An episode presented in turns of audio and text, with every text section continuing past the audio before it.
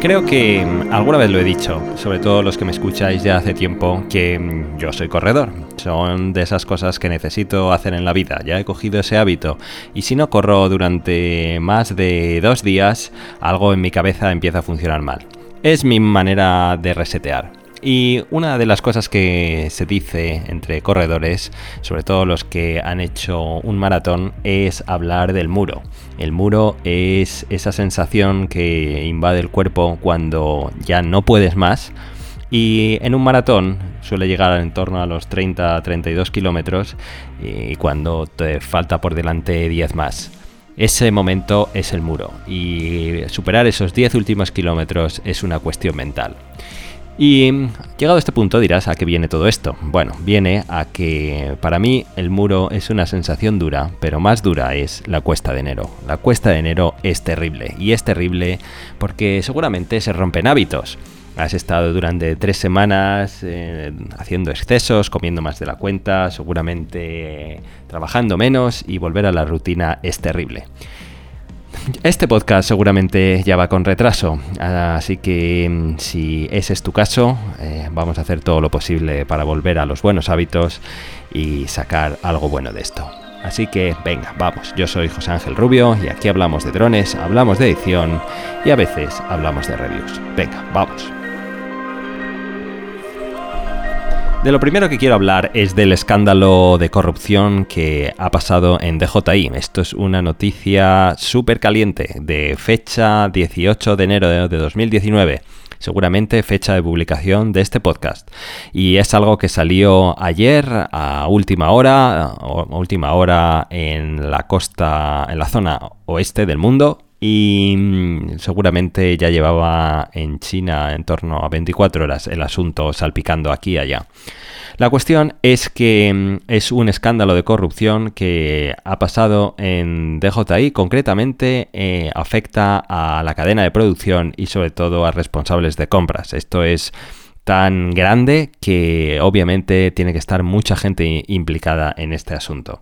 Esto ha salido en una auditoría en 2018, a finales de 2018, que ha destapado todo esto y hay nada menos que 100 personas ah, incautadas y afectadas por todo esto, de los cuales 45 son empleados y el resto son proveedores o ex empleados. Y el asunto es tan gordo que nada menos que 16 personas han sido puestas a de las autoridades. Esto ya escapa lo que es la ética profesional.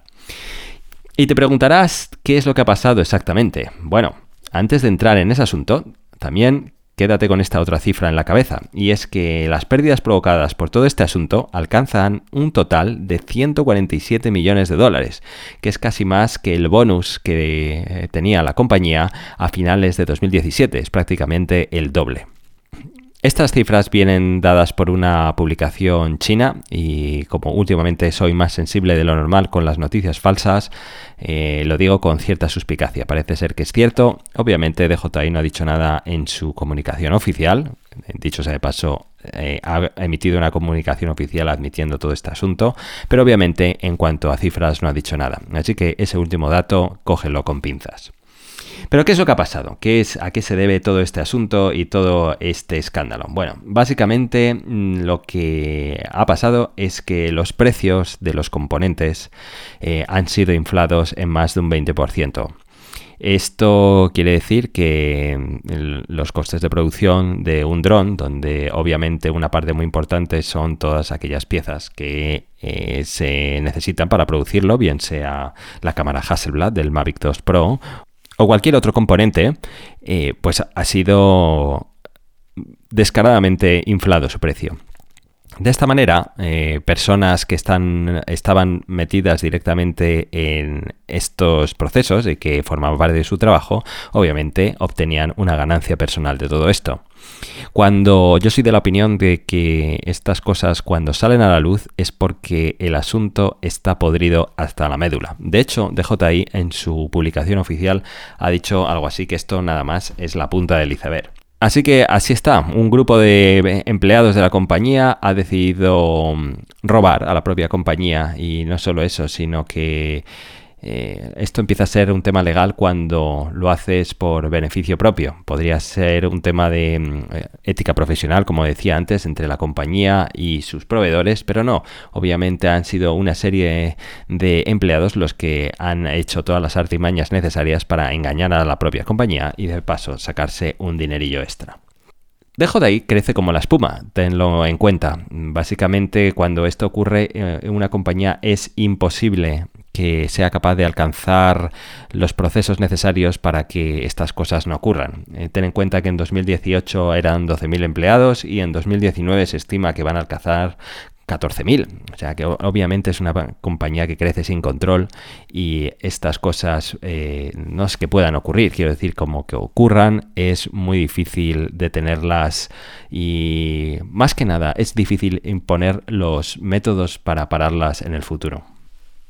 Para darle más, para intentar calmar a la imagen pública, DJI ha hecho un comunicado oficial, lo pongo en la descripción de este podcast por si tienes curiosidad, pero lo tienes en la sección de noticias de su web. Básicamente ha dicho que le importa mucho la ética en sus procedimientos, que ha despedido a los cabecillas de todo esto, que crea una unidad anticorrupción y que esto va contra sus valores y que bla, bla, bla, bla. En fin, todo esto.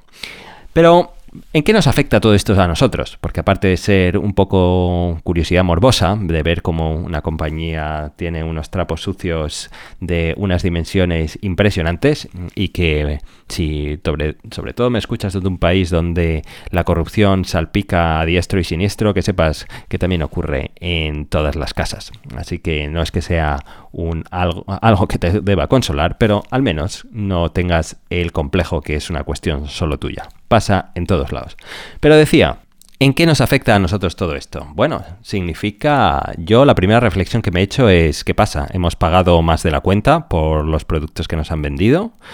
¿O creéis que DJI tenía claro cuál era el, el precio eh, de venta al público que tenía que salir y todo esto ha afectado a su margen? No, yo creo que no. Yo creo que hemos pagado más de la cuenta ciertos productos que podrían estar algo más baratos. La posiblemente la reflexión más interesante que me ha dado por pensar es esto significa que todo este ruido que ha habido en la web sobre el elevadísimo precio del DJI Smart Controller, el nuevo control remoto con pantalla incluida, eh, ¿ha sido esto lo que ha destapado todo el problema? Seguramente no, seguramente estas cosas se vienen sabiendo desde atrás, pero probablemente esto ha sido la gota que haya colmado el vaso. Y probablemente, si los precios de los componentes fueran más razonables, podríamos estar en unos valores de mercado acordes a lo que se podía esperar. ¿Quién sabe? Esto no deja de ser una especulación, pero quién sabe, a lo mejor en un futuro, en un medio plazo, podríamos ver un ajuste de precios. Sería lo más razonable. Pero ¿sabéis qué? Sospecho que esto no va a pasar. Sospecho que todo esta, eh, esta mejora en los costes que pueden tener tras limpiar un poco la podredumbre que han encontrado en casa va a ir directamente a sus márgenes y sospecho que nosotros como usuarios no vamos a ver gran cosa en los precios. Pues esto es, esto es este asunto que seguramente empiezas a ver algo últimamente, eh, o seguramente en los próximos días. Ah, creo que si lo hacen bien, ah, de esto sé un poco, eh, los responsables de comunicaciones externas van a tratar de taparlo y olvidarlo lo antes posible y aquí quedará el asunto. Pero yo personalmente voy a echar un vistazo a los precios porque tengo curiosidad por ver qué van a hacer. El otro gran asunto de esta semana, de lo que eh, ha habido algún vídeo por ahí, de hecho Hatu ha sacado un vídeo hablando de esto, es de eh, la posibilidad que en un futuro próximo se va a poder volar por la noche y sobre todo sobre personas, según lo ha expresado la Administración Federal de Aviación Americana, lo cual es, es prometedor. Creo, lo creo así, porque seamos realistas, al fin y al cabo son ellos los que van marcando el camino y tarde o temprano, quien más, quien menos, les empieza a copiar porque los ponen de conejillos de indias. Esto ha sido un super bombazo y lo publicó el día 14 de enero de 2019. Pongo enlace de todo en la descripción de este podcast por si tienes curiosidad, pero en la propia web de la FAA ahí está reflejado. Y mm, lo que realmente llama la atención, y es algo que debes pensarlo más de la cuenta, es en el momento en el que se ha hecho. Porque seguramente si me escuchas fuera de este país, eh, quizás, mm, bueno, yo creo que ya se sabe en todo el mundo, pero por si acaso eh, estamos en una situación de que mm, el, el gobierno está cerrado. Es una situación un cierre gubernamental que se llama que muchas funciones del gobierno están paralizadas. La verdad es que no quiero entrar en política, pero el presidente actual, con el asunto de no tener financiación para construir su muro, em, ha decidido cerrar las funciones del gobierno. Con todo el gobierno paralizado, donde no se debe, donde no se puede hacer ningún tipo de cambio de ley, eh, ni propuesta de ley, ni nada por el estilo, entre otras muchas cosas, la Administración Federal de Aviación ha decidido o ha publicado este, este tipo de comunicado. Realmente no ha comunicado la ley en sí, realmente eso no quiere decir que a partir de hoy ya se puede volar por la noche y encima de personas con el matiz, no os perdáis, de que se puede hacer sin permiso. Hoy en día se puede hacer, pero necesitas los permisos correspondientes por parte de ellos para hacerlo durante el espacio de tiempo y la, localización que indiques. Este nuevo ah, comunicado expresa que se puede hacer todo esto sin pedir permiso. También expresa que esto hay que hacerlo con las debidas medidas de seguridad, con los pilotos debidamente certificados y con la identificación remota debidamente puesta en su lugar. Esto obviamente todavía no funciona en los términos en los que ellos quieren, aunque entraremos de esto en un poquito más tarde. Obviamente eh, esto abre la posibilidad a drones comerciales, sobre todo a cientos de niveles. El primero que te vendrá a la cabeza es la logística, la entrega de paquetes. Seguramente que está Amazon por detrás presionando. Si es Amazon o si es alguien más que tiene tanta fuerza como para, eh, digamos, empezar a meter este run run en la cabeza de la gente cuando el gobierno está cerrado, es algo increíble que da que pensar. También, em, como decía, el, hecho de que em, hoy por hoy no se puede identificar al piloto de manera remota, no se pueda saber a qué altura está volando, a qué distancia, eh, qué dron es exactamente el que usa, todas estas cosas que es el sueño de estos legisladores para quedarse tranquilos. Eh, esto hace que todo esté parado, pero mm, de lo contrario, probablemente ya estaríamos hablando de un marco temporal más razonable. Pero personalmente esto parece que mm, no va a entrar en vigor hasta el año que viene, o quizá incluso algo más tarde, diría yo. Lo cual vuelvo otra vez a mi punto de partida. ¿Por qué narices se ha hecho este comunicado a día de hoy?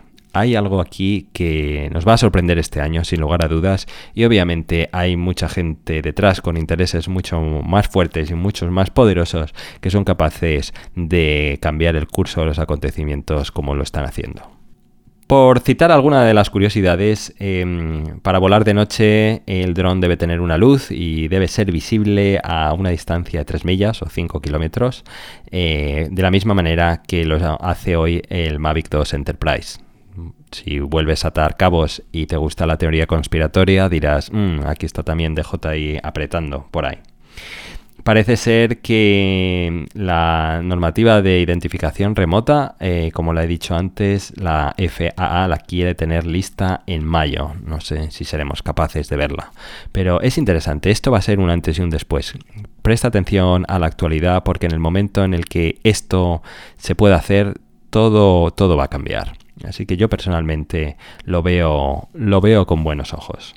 Aparte de esto, otros, otras curiosidades es que eh, se planea contar con la opinión del público, es algo que han hecho en su comunicado, lo cual me parece curioso, o no sé si pensarlo más bien como una manera de cubrirse las espaldas, porque al final, como siempre, hagas lo que hagas, a alguien le va a parecer mal, y con vistas a mm, evitar este posible desgaste que pasa después, lo que quieren hacer es preguntar a la gente de antemano y así, con la, ciertas opiniones, un grupo de opiniones, moverse en la dirección que quieran.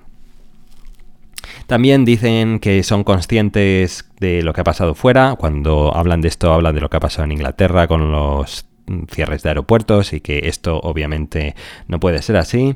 Y que mm, y nada prácticamente nada más. Esto es el asunto. Básicamente eh, curioso por la forma en la que se ha comunicado curioso por los plazos que tienen y seguramente curioso porque realmente no sabemos quién está por detrás empujando pero eh, sin lugar a dudas va a ser alguien de bastante peso pero aparte de todo esto, como decía antes, son motivos para ser optimistas. Yo siempre sueño con el hecho de poder sacar mi dron en cualquier sitio. cuando digo cualquier sitio me, me refiero mm, obviamente primando todas las cuestiones de seguridad y nunca poniendo en riesgo otra aeronave más grande como pudiera ser un avión, obviamente. Pero siempre sueño con poderme llevar mi dron a una ciudad grande y, y volar por ahí. Sería increíble.